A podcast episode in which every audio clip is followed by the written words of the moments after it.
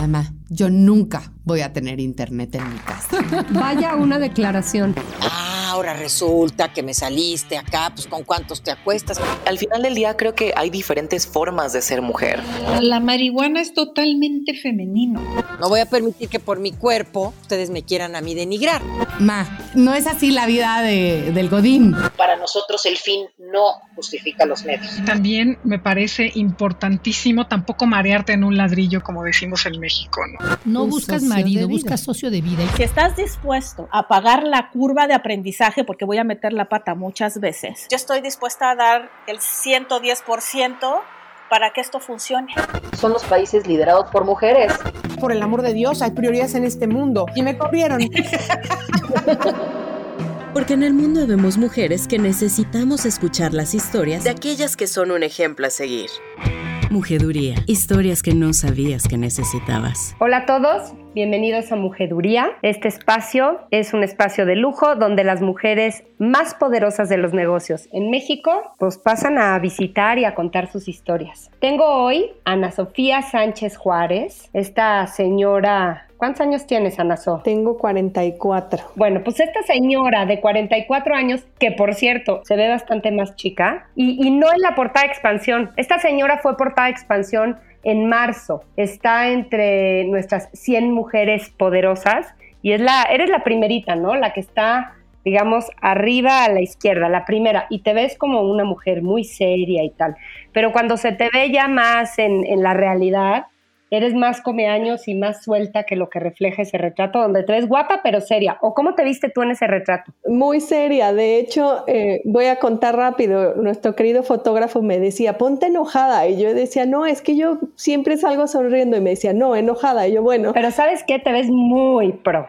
Nada más que aquí en Mujeduría sí se revela la verdadera personalidad. Entonces les digo que esta señora, que es Ana Sofía Sánchez Juárez, en realidad es Ana So, parece más chamaca, pero ahí les va el puestote que tiene y por qué está aquí. Anaso está encargada de liderar la operación del app de tráfico y navegación en México que absolutamente todos usamos, Waze, que yo le digo Waze, y tiene un negocio que es el, el, cuarto país en revenue, México, de Waze Mundial. ¿Lo estoy diciendo bien, Anaso? Es correcto. A pesar de haber perdido muchísimo inventario durante la pandemia, porque yo no quiero pensar en ti, o sea, yo pienso, mi negocio que depende de publicidad, bueno, qué barbaridad, en pandemia fue muy difícil porque la gente dejó de salir a la calle. No, bueno, yo no quiero pensar estar en Waze y decir todo el mundo está guardado sin usar el coche. ¿Qué sentiste? ¿Qué pasó por tu mente? ¿Te querías matar? Pues sí, al principio no lo niego. Empezamos a ver las gráficas caer y caer día a día y de pronto un día fue una caída radical como del 60% de nuestro inventario y de nuestros usuarios y, de pronto fue como, ¿qué vamos a hacer? ¿No? Casi, casi. ¿Qué vamos a hacer? ¿Qué inventas? Exacto. Exacto, ¿no? Pero bueno, ya, ya platicaremos aquí porque mantuviste la posición a pesar de la pandemia.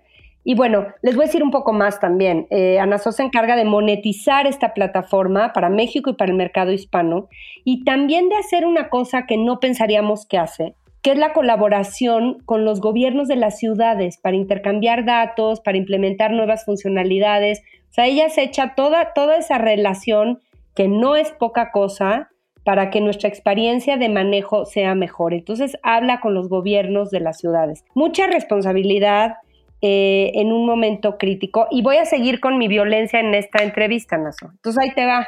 Hay tres retos que tú evidentemente tuviste en la pandemia y quiero que me digas con qué habilidad superas cada reto. O sea, quiero que seas breve, que máximo me des un tweet para cada reto. Ahí te da el reto número uno.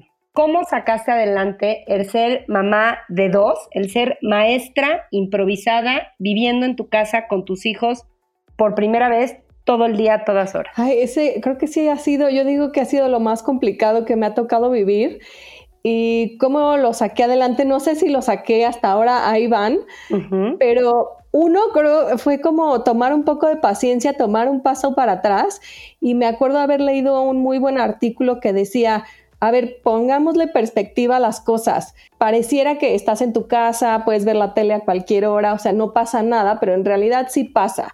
Estamos en una pandemia, estamos encerrados, todos tenemos miedo, los niños lo sintomatizan de una manera diferente Y entonces fue como, toma un paso para atrás y enfócate a que estén felices y estén sanos.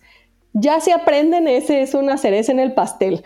Eh, este, sí, ¿no? Un poquito de compasión a nosotras mismas en una tarea tan retadora y como dices, en condiciones que dentro de casa parecen pues totalmente buenas, pero no es cierto, eran condiciones muy adversas, ¿no? Sí, el tweet sería como repriorizar lo importante. Ok.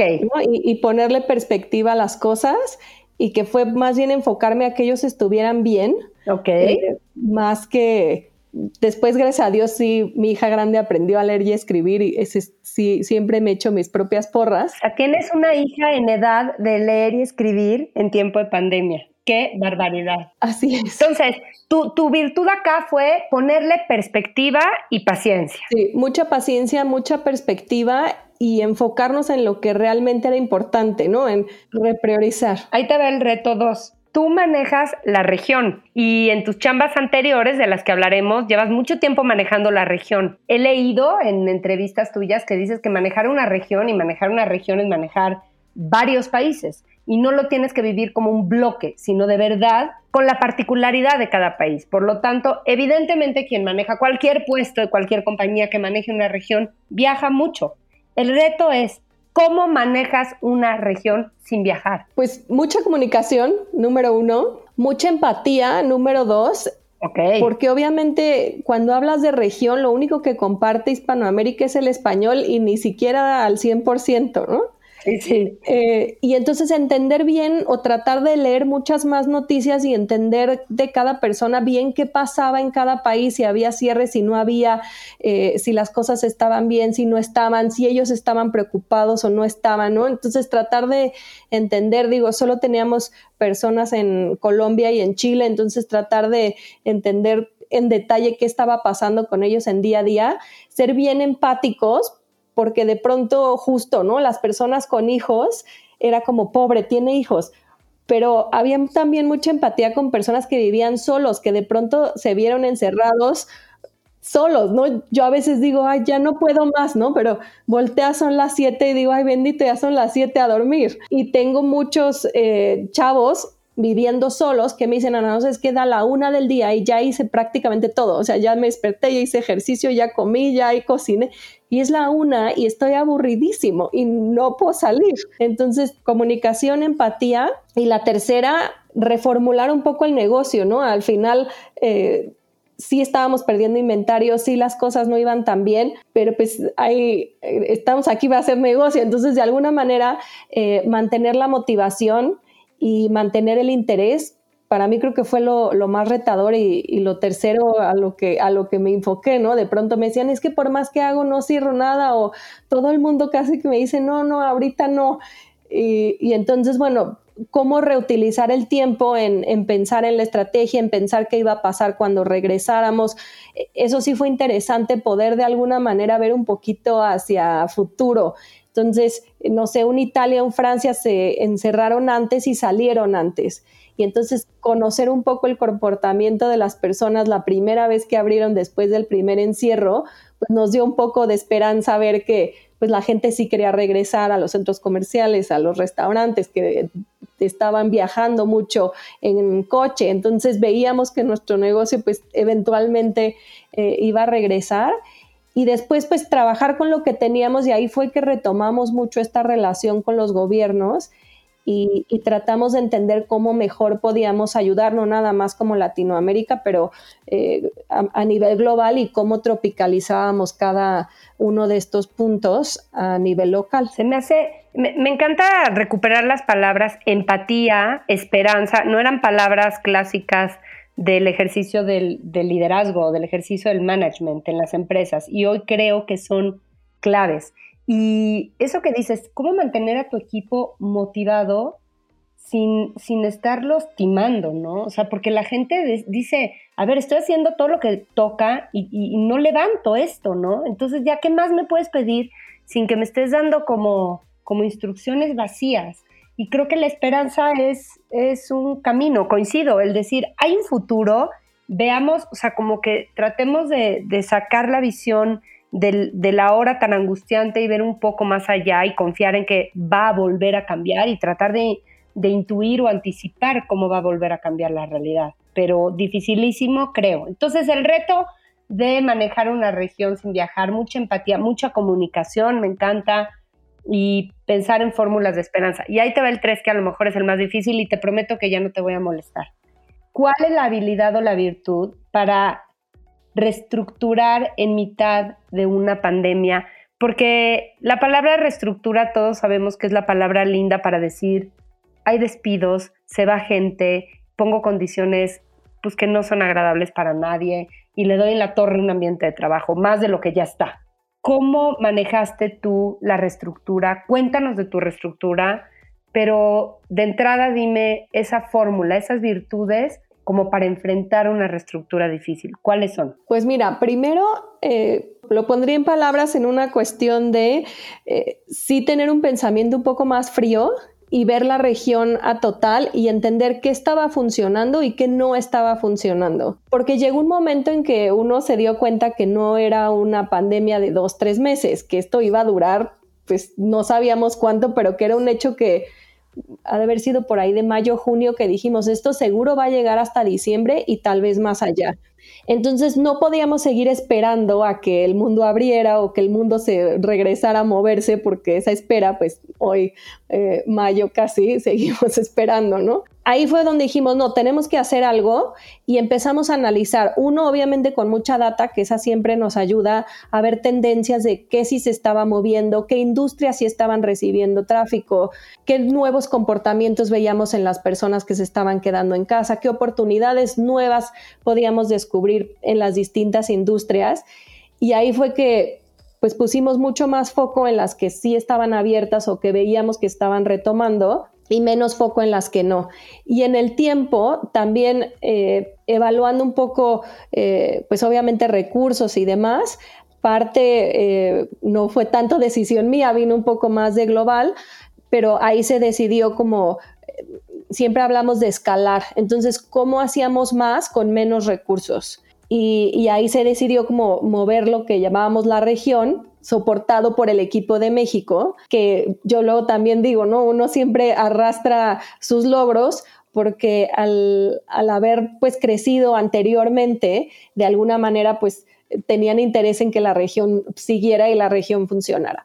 Entonces, a raíz de eso reestructuramos eh, hacia las industrias que estaban funcionando, eh, vimos obviamente la oportunidad que no necesariamente estaba relacionada con anuncios, pero que eventualmente nos daría una base más fuerte de información y de ayuda hacia el consumidor final. Y pues más o menos así fue que se toman a veces decisiones duras. Se tomaron las decisiones para algunas personas no fue tan eh, beneficioso, para otras al final sí, y creo que esa dualidad fue lo que al final nos mantuvo eh, el negocio fuerte con pues la segunda mitad del año con un equipo obviamente un poco más reducido, pero bien enfocado. Entonces, eh, esta frustración que traían antes, de, no sé, ¿no? De hacer muchas cosas y no lograrlas o tal, pues ya traíamos camino recorrido y ya estaba enfocado en lo que sabíamos que funcionaba. Entonces, eh, todo se hizo bastante rápido, pero con el objetivo de mantener lo que estaba funcionando. Creo que aplicar la sangre fría es una cosa inevitable cuando eres líder. Lo puedes hacer mejor operado o menos bien operado, pero hay momentos en que tiene que ser así y ni hablar, ¿no? ¿Cuánta gente se fue? ¿Cuánta gente tuvo que, irse. Yo creo que ni siquiera llegó al 10%, eh, o sea, fue una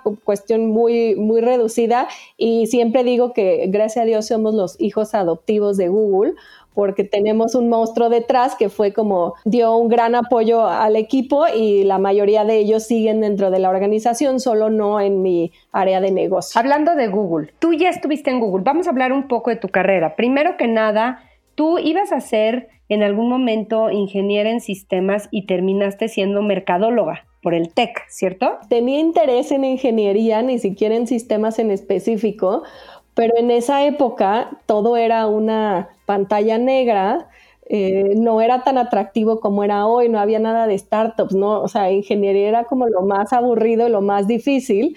Y, y la verdad es que tenía un pequeñísimo interés, pero era un poco más floja, voy a confesar que mi interés, así que lo vi muy duro y no tan atractivo y acabé siendo mercadóloga, lo cual también siempre me gustó. Eh, pero sí, me todo el mundo me ha preguntado, ¿no? De, por trabajar en tecnología creemos que todos tenemos que ser ingenieros y la verdad es que no, y eso creo que es algo eh, interesante que ahora las compañías de tecnología tienen cualquier tipo de, eh, de profesión. Totalmente. Ahora, eres, finalmente eres mercadóloga por el TEC, eh, tienes varios estudios más, de, o sea, tienes una maestría en comunicación, publicidad y nuevos medios en Francia, qué felicidad, etcétera. Empezaste tu carrera en agencias, pero rápidamente entraste a este mundo de tecnología, ¿cierto? Entraste a Google y fuiste líder comercial para YouTube en México. Estuviste ahí como cinco o seis años, ¿no? Así fue. Y creo que el tema de Google es interesante porque sí fue como un parteaguas eh, en mi carrera y más cuando llega el tema de YouTube, porque pues, en esa época en la oficina de Google yo creo que éramos cuando mucho 15 personas. Eh, estaba como muy eh, empezando, había mucha educación por hacer, y llega la noticia que compran, eh, que Google mundialmente compra YouTube y llega la noticia que, bueno, lo van a lanzar en México. Yo que era una apasionada del video y que traía esta carrera como de hacer eh, anuncios de tele, llega y a los dos días de que te enteras de la noticia, me entero que se lo habían dado a un compañero como el proyecto de lanzamiento como tal. Claro, levantas la mano enseguida. Y yo, la verdad, me frustré un poquito bueno, mucho, y dije no, y entonces en mi siguiente pues reunión con la que era nuestra manager en ese entonces, tengo que confesar, o sea, sí estaba como estresada, pero dije no, tengo que levantar la mano, si me dice que no, pues ya ni modo. Y así fue, le dije, oye, es que, ¿por qué se lo dieron a él? Yo tengo toda la experiencia, yo soy una apasionada del video, yo lo quiero. Y me dijo, ah, perfecto. En realidad se lo dimos a él porque es el que más tiempo lleva aquí, pero no está tan interesado, entonces déjame hablar con él, no creo que le importe que te lo quedes tú. Yo, en verdad, cuando me contó eso, no lo podía creer. Voy a citar a una de tus madres, que después tú trabajaste en Facebook y sé que además eres fan de Sheryl Sandberg, que ella dice, raise your hand. Exacto. Y es que aquí está otra vez un ejemplo de decir, con pedirlo, muchas veces te lo van a dar. Y ahí estamos de taradas, deseando que algo pase o asumiendo de deberían de verme. Levanta la mano y pídelo, ¿no? Y luego es más fácil de lo que una cree, ¿no? Qué padre. Claro, y te inventas como historias, ¿no? De por qué se lo dieron a él y seguro, pues será que yo no soy tan buena, ¿no? Y, y, nada, al día siguiente él me dijo, ay, gracias, yo en verdad es que no veo a qué hora puedo hacer eso, es todo tuyo. ¿Qué tal? Y yo, bueno, era una emoción total y, y ese fue un gran cambio porque me abrió, me abrió la relación con otro país. En esa época todo lo de esa plataforma se llevaba en Brasil, entonces me abrió las puertas a ese otro país, a un networking mucho más grande, al ser como la embajadora del producto en México para la parte comercial, pues tenía que ver con muchas distintas áreas, entonces aprendí muchísimo de producto, cosas técnicas, eh, crear cosas nuevas, obviamente muchísimos retos a romper, pero me dio un crecimiento que hoy lo veo para atrás y, ni lo creo. Y ahora estás en Waze, o sea, vuelves a tu casa porque Waze es de Google, pero Waze es también, o sea, es de una empresa israelí que ahora es parte de Google, o sea, tienes ahí una mezcla cultural, ¿no? Que por cierto, voy a corregir que tú no me corregiste, porque yo no paro de hablar, pero estás estrenando puesto, porque yo estoy diciendo tu puesto con el que saliste en el ranking de mujeres poderosas, pero estás recién estrenando puesto que ya eres directora de Latinoamérica. ¡Wow! Ay, las noticias corren muy rápido y bueno, sí. Muy rápido, entonces increíble. Y cuéntanos, o sea, aquí que llevas, Anaso, tres años en Waze, ¿no? Tres años, sí. Y no es que haya sido también un lanzamiento para nada, pero otra vez vuelves a entrar en, en una marcototota que es parte de una empresa más grande, como ya dijiste, pero de alguna manera un equipo todavía chico, a picar mucha piedra, a abrir mercado, etcétera, ¿cierto? Sí, así fue. Aquí fue como para mí una experiencia un poco distinta porque llegué justo en el proceso de la adquisición. Entonces, el reto es aún más complejo porque no es como que tú puedes crear todo al 100%, ya traes una herencia. En ese entonces tenían o operaban Waze en México a, través de lo que se llama como un reseller o un revendedor, y ellos crean un concepto, eh, unas estructuras y demás, y entonces cuando migra a Google, pues ahí tenemos que empezar a crear cosas nuevas y navegar un poco en esta cultura intermedia entre una empresa israelí que acaba de ser adquirida, eh, una cultura de Google que era pues bastante distinta. Sí, y que debe ser ya muy distinta, digo, aunque es la misma cultura, era un momento muy distinto a cuando tú estuviste en Google, ¿no? Ah, total, cuando yo me fui, yo creo que éramos 80 personas y ahorita hay como 500. Entonces sí, ¿no? Con nuevas reglas. La cultura al final es algo que me encanta a mí de Google, que la han mantenido bastante fuerte. Pues al final mi adaptación fue mucho más rápida, ¿no? En cosas más básicas del sistema, de con quién hablar y demás. Había mucha gente que, pues que yo conocía de antes y tengo que confesar, eso facilitó un poco eh, la operación pero sí, este reto de manejar distintas culturas y tratar de entender como este reto de algo como súper específico que es movilidad, ahí tuve que aprender pues mucho tema de mapas, mucho tema de las capas y, cuestiones distintas, eh, el famoso eh, online to store y todo el concepto de las visitas a tienda física, en una temporada también donde el e-commerce es ahora el, lo que más crece. Entonces, sí, también, también trajo sus complejidades, pero eh, a mí algo que siempre me ha gustado ha sido como meterme mucho a, leer, aprender. Soy muy curiosa, me han dicho mucho que eso me ha ayudado en este mundo de la tecnología. No me gusta quedarme como el, ah, funciona así. Y es como, no, pero así como, a ver, ábreme los cables y enséñame en detalle. Entonces, eh, para mí ha sido interesantísimo y, bueno, hay, hay muchas anécdotas de el, no sé, no ayudar al centro de Querétaro a que construyeran ciertas bahías para que los camiones pudieran pasar más fácil, cosas que parecen muy simples, pero que la, la decisión se toma de manera muy compleja y pues ya que lo ves hecho, la verdad es que sí, eh, que fue algo por lo que decidí también, digo, era un como siguiente paso en mi carrera muy evidente, pero la misión final de Waze me apasiona como mucho más que, que lo que había trabajado antes, porque ahora sí ves como eh, pues una colaboración entre comunidades, un impacto en la movilidad de las ciudades, muchas cosas que al final eh, pues es como un mini granito de arena en, este mundo tan loco que nos está tocando vivir. Es que es, es, una, es un tema de tecnología, pero que toca totalmente lo real, ¿no? Lo impacta de manera directa y eso lo vuelve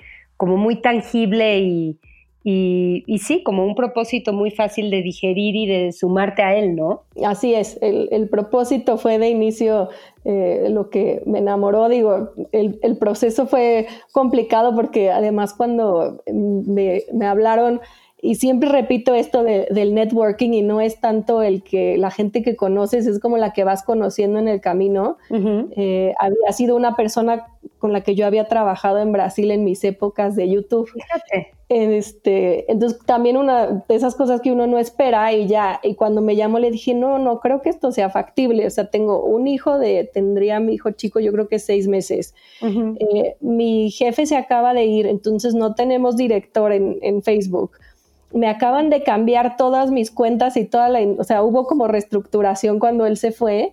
O sea, me acabo de cambiar de casa, no imposible que me cambie de trabajo. Y bueno, la historia larga, corta, aquí estoy después de tres años, ¿no? Hemos visto que el amor requiere una vulnerabilidad mutua o se torna destructivo. Los efectos destructivos del amor solo se producen en un contexto de desigualdad. ¿Quién lo dijo? Germaine Greer, Judith Butler, Shulamit Firestone. ¿Quién lo dijo? Shulamit Firestone, escritora y activista feminista.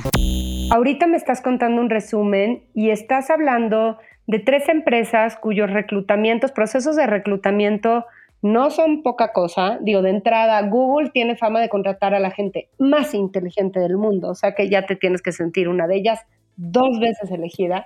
Y, yo sé que son procesos largos, extenuantes, pasas por muchas eh, personas y me imagino que las preguntas que te haces tú también internamente, esta no es poca cosa y te agarran, ¿en qué momento de tu vida personal te agarraron? Porque también las decisiones laborales se toman desde, desde el camino personal en el que tú estás también, desde ese timing, ¿no? Sí, pues para, para regresar, digamos, a Google y entrar a Waze, sí confieso, fue un poco una sorpresa. no, no lo estaba buscando, no lo estaba esperando y como te digo, había muchos cambios en mi vida en cuestión de pues nuestro director de cuatro años eh, renunció mientras yo estaba de maternidad, entonces regresar a una oficina a la que él ya no estaba cuando habíamos compartido cuatro años seguidos de un millón de problemas, retos, felicidad y demás, fue difícil. ¿Cómo no?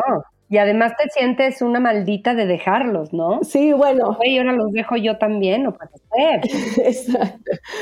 Y ya, y yo regresé y la verdad es que, pues también siempre digo que tuve suerte de caer en esta industria porque ellos fueron como muy conscientes de mi situación y, y de ahí vino un poquito eh, la reestructura no por mí obviamente, pero en la reestructura me dieron un, eh, digamos, una responsabilidad un poco más pequeña, me habían planteado que era solo por un tiempo para que pudiera yo como estar con mis hijos. Corte A, eres directora para Latinoamérica.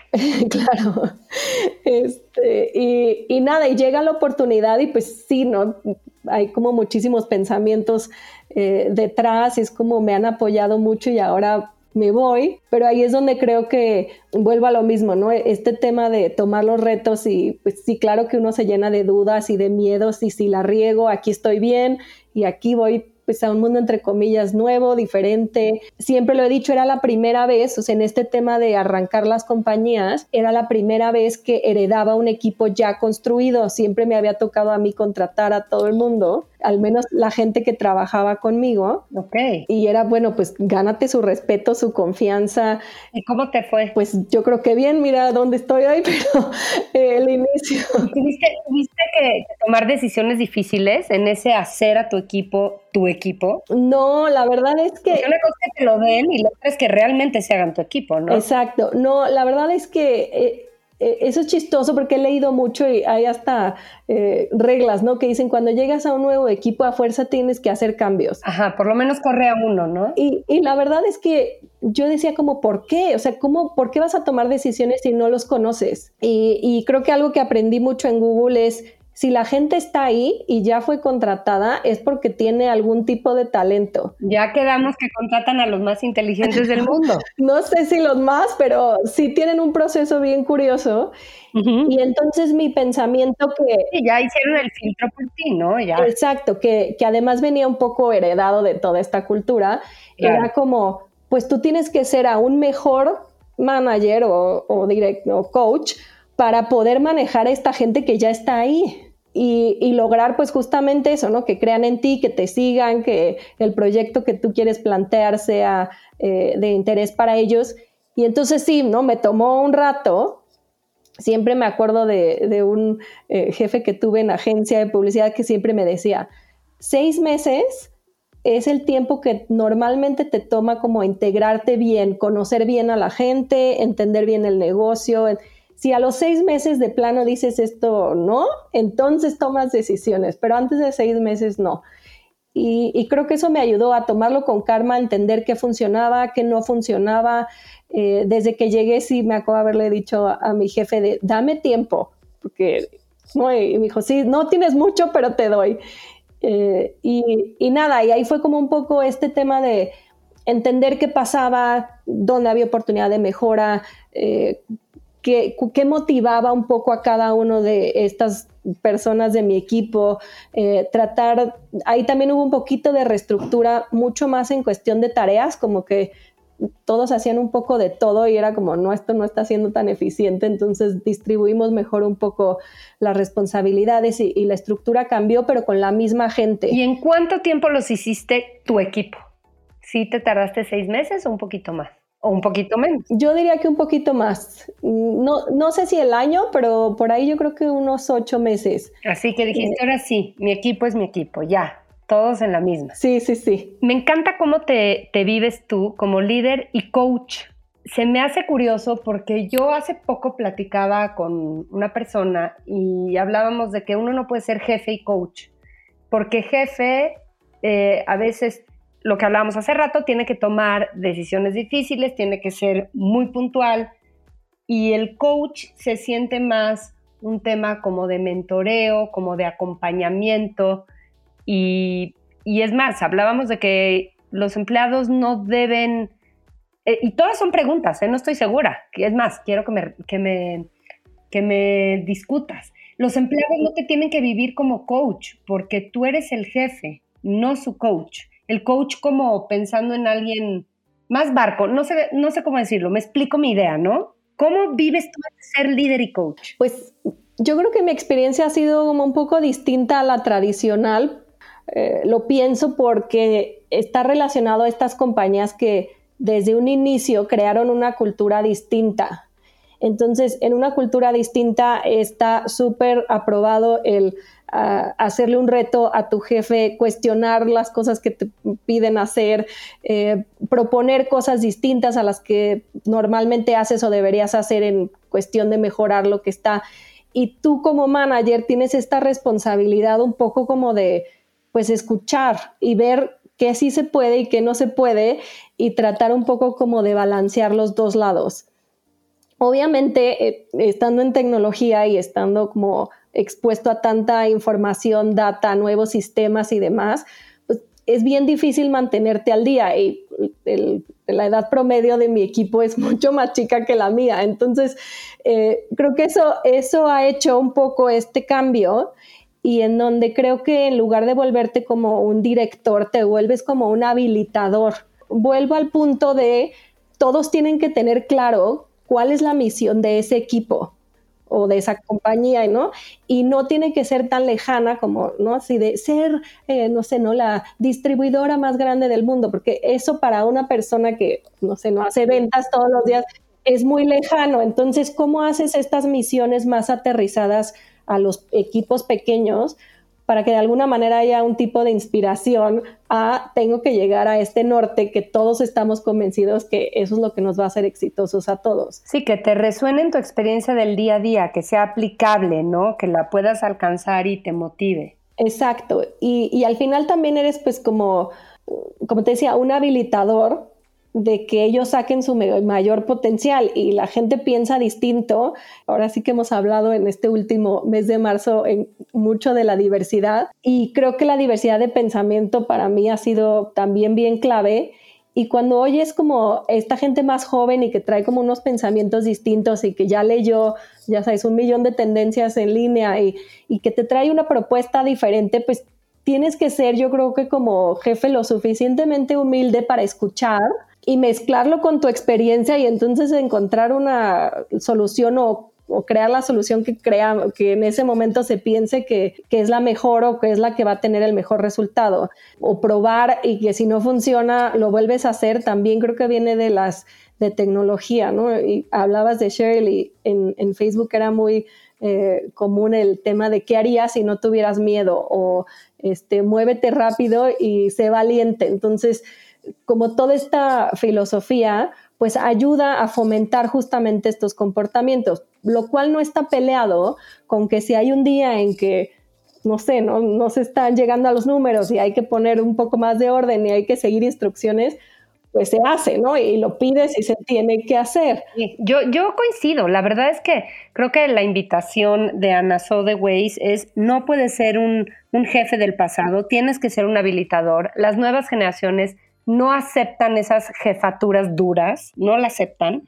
Tienes que, entrarle más a, ser un líder también de desarrollo humano y de todo el potencial de cada empleado. Así son y así responden y además es riquísimo. Yo coincido, pero es todo un arte, porque, porque ser eso y además ser el jefe que pone los límites y que pone las fechas, eh, pues no sé, de pronto no está tan, tan chistoso, ¿no? No, y, un punto que no mencioné que creo que es clave es ganarte la confianza de la gente. Y es bien difícil, Me encanta. Te iba a preguntar por confianza, porque tienes mucho esa palabra tu confianza. Háblame de eso. Pues es difícil, ¿no? Porque al final eres el jefe y estando del otro lado, pues nunca sabes si lo que pidas o, o la manera en que lo propongas va a ser bien tomado o mal tomado.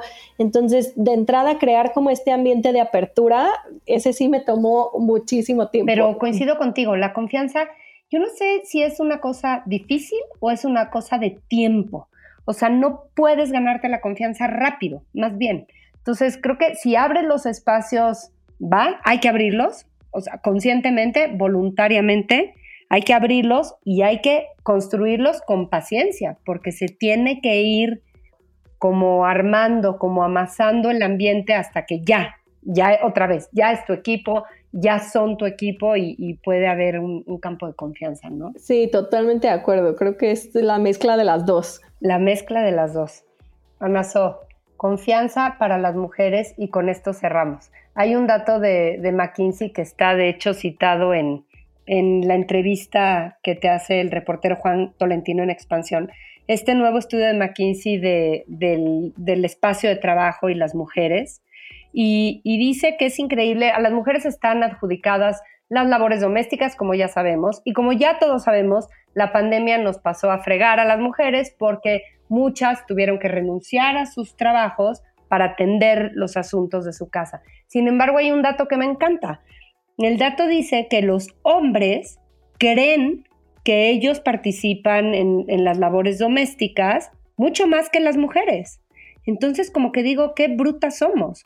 O sea, el setenta y tantos por ciento, no me acuerdo el dato exactamente, creo que 77 por ciento de los hombres, 70 por ciento de los hombres, dice que las labores de la casa deben ser repartidas y solamente el 44 por ciento de las mujeres. Entonces, allá también que necias, no nos dejamos ayudar o qué pasa, ¿no?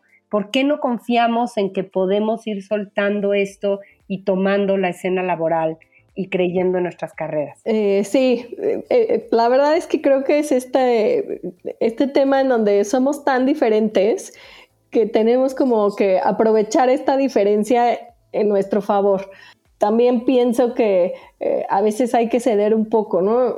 Mi experiencia personal es particular porque ahora sí que yo aprendí en mi segundo intento eh, escoger mejor a la pareja y hablar justo abiertamente de este tema. O sea, si, si uno quiere ser como, llamémosle alto ejecutivo, pues el, la pareja tiene que estar al tanto y tiene que estar de acuerdo, porque uno no puede ser, como decimos, ¿no? Mujer 4x4 todo terreno, es imposible tener la casa perfecta, que los niños estén perfectos, que hagan siempre la tarea, que el trabajo esté perfecto, algo seguro se cae. Y ahí yo voy a, ponerte esta pregunta que luego es como el concepto de quererlo todo. Pero ¿qué es todo? Yo creo que traemos un bagaje cultural fuerte de todo es el perro, la pareja, los hijos, el trabajo, ser exitoso, ¿no? Y, de pronto es como poner un poquito las cosas en perspectiva yo te digo, creo que lo aprendí un poco a la mala con una mala experiencia de, matrimonio. Ahí me di cuenta que no siempre uno puede tener todo y que hay momentos en la vida en donde, pues, y, yo lo cuento mucho, no estando en Facebook, pues de alguna manera no que sacrifiqué, pero tuve la suerte que me dieron el tiempo de dedicarle tiempo a mis hijos y sí seguí entregando lo que tenía que entregar, pero muy cumpliendo lo que se necesitaba sin dar un poco el extra. Ahora que mis hijos están un poco más grandes, eh, y que además me, y que bueno, ahora estamos más en casa y que obviamente mi esposo y, muchas de estas decisiones las hemos tomado juntos de decir, oye, si tomo esta decisión, pues tú le tienes que entrar aún más. Y, y, el aún más incluye desde limpieza, platos, niños, recoger, jugar, o sea, es como vamos a poner las cosas en una lista, ¿no? Y creo que a veces son cosas bien, bien básicas y de las cuales no se habla. Algún día una, una chavita me preguntaba de, oye, ¿y cómo llevan sus finanzas? Y, la verdad era algo que nunca yo había dicho público y le dije, es chistoso porque a mí en algún momento por educación me costó, ¿no? Con un día me dice, bueno, si quieres que yo le entre a, no me acuerdo, alguna cosa de la casa, o sea, ¿cómo va a ser el tema de los gastos? Y yo como, pues esos te encargas tú, ¿no? Y después como que platicamos más a profundidad y fue como, pues sí, si es 50-50 de un lado y 50-50 del otro también. Híjole, gran tema, me fascina, por supuesto. Son temas que no se hablan, ¿no? Y, y, también, en, digamos, hay mundos eh, distintos en donde pues a veces se trabaja 100% por necesidad y bueno, ahí van saliendo eh, muy ajustados y pues es una presión distinta, ¿no? Luego creo que cuando trabajan los dos, pues la presión se reparte y yo digo que es mejor, pero cada quien habla como eh, le va la feria y cuando ya pasas un poquito a, un nivel en donde no hay tanta presión en ese lado económico, pues también se vuelve también complicado, ¿no? Porque este, pues ya no es que trabajes por gusto, pero gran parte sí. Y la presión... Estás dispuesta a ceder, ¿no? Exactamente. Entonces, es un tema complicado, podríamos hablar de eso por horas y horas y horas. Puede ser otro episodio incluso. Pero al final yo resumiría el estudio de McKinsey en que son cosas que se hablan, y se, y se aterrizan, ¿no? Y que muchas veces acaban en discusión, pues sin duda, y que una como mujer siente que hace todo y que el hombre nunca hace suficiente. Y cuando los, le preguntas a ellos, piensan muchas veces lo mismo. Y cada quien tiene su, su perspectiva de la historia y, y, creo que platicando y tratando de llegar un poco a acuerdos en el medio, uno nunca va a tener el 100% de la razón no es que sea mi, mi solución, pero al menos eso es como lo que me ha servido a mí. Buenísimo. Tenemos que cortar desgraciadamente porque te lo juro que este tema me pica, continuará porque es un súper tema, súper tema. Queremos que nos vaya bien. ¿Cómo vamos a trabajar los dineros con nuestras parejas? Te felicito, Ana So, qué increíble tu nuevo puesto, tu vida que tiene todo, que es de las vidas que nos encanta.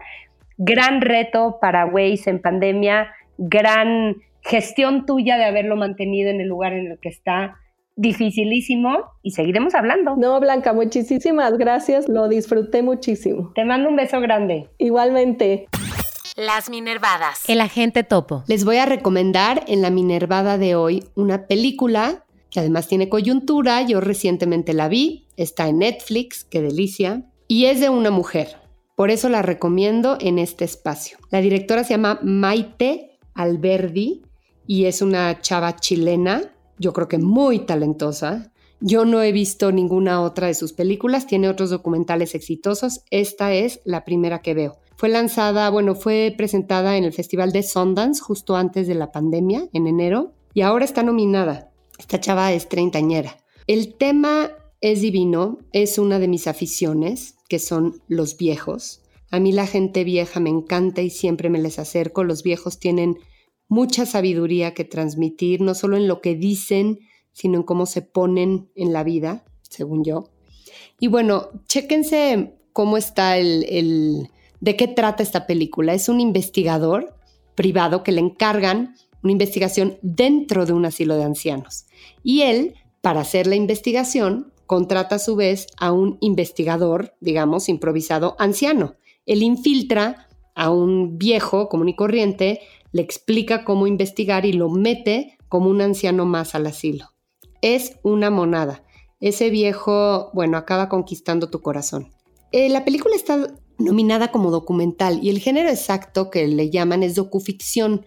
Y esto quiere, ser que, quiere decir que el documental es simplemente la cámara retratando la vida y la parte de ficción es porque sí la realizadora le pide ciertas cosas que hacer a los actores, pero los actores son, son personajes reales. Eh, la cámara se mete en el asilo y, retrata cómo es la vida del asilo e incluso una cosa triste que pasa en los días de rodaje se incorpora como parte de la película. Eso es lo rico de los documentales. Y también, bueno, esta, hay, hay algunas cosas que se les pide hacer, nada ficticio, parte de su vida normal, nada que no harían, pero bueno, a mí me encanta. Tengo que tener cuidado con estas recomendaciones. La gente siempre me lo dice. Porque hay gente que los encuentra como una película muy aburrida. Yo creo que es una maravilla. Nada más hay que estar dispuestos a verla. Hay que saber qué va a ver uno. No tiene un documental el ritmo de una película comercial, no tiene esos efectos de música, pero quien disfruta de ver la vida como es, y recibir así sus mensajes y sus lecciones y conmoverse con ese tipo de cosas es muy de, documentales. A mí me encantan los documentales. Si encontramos un buen timing, una buena compañía estar descansados y estar abiertos a dejarse inspirar por esta historia, les juro que es una belleza para mi gusto. Esa fue mi Minervada de hoy. Y para cerrar, les recomiendo entrar a Expansión Mujeres, esta plataforma que tenemos digital, Expansión Mujeres. Ustedes teclean mujeres.expansión.mx. Es parte de la marca Expansión y voy a hablar de ella otra vez porque ya quedamos que marzo no era y ya. Expansión Mujeres fue lanzada para siempre para que esté, porque los temas de género son muy importantes. Y estoy hablando de género en los negocios. No sé si ya habrán visto nuestra campaña que me fascina con varias de nuestras mujeres poderosas, eh, hablando de cómo nos tenemos que acostumbrar a las mujeres al poder.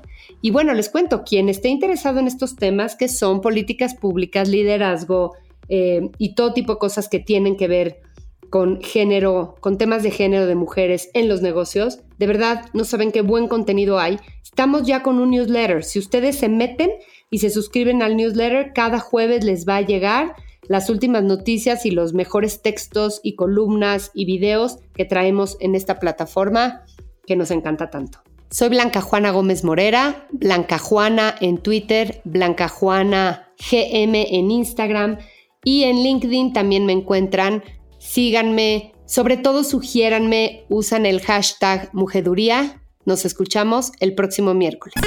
Mujeduría, historias que no sabías que necesitabas.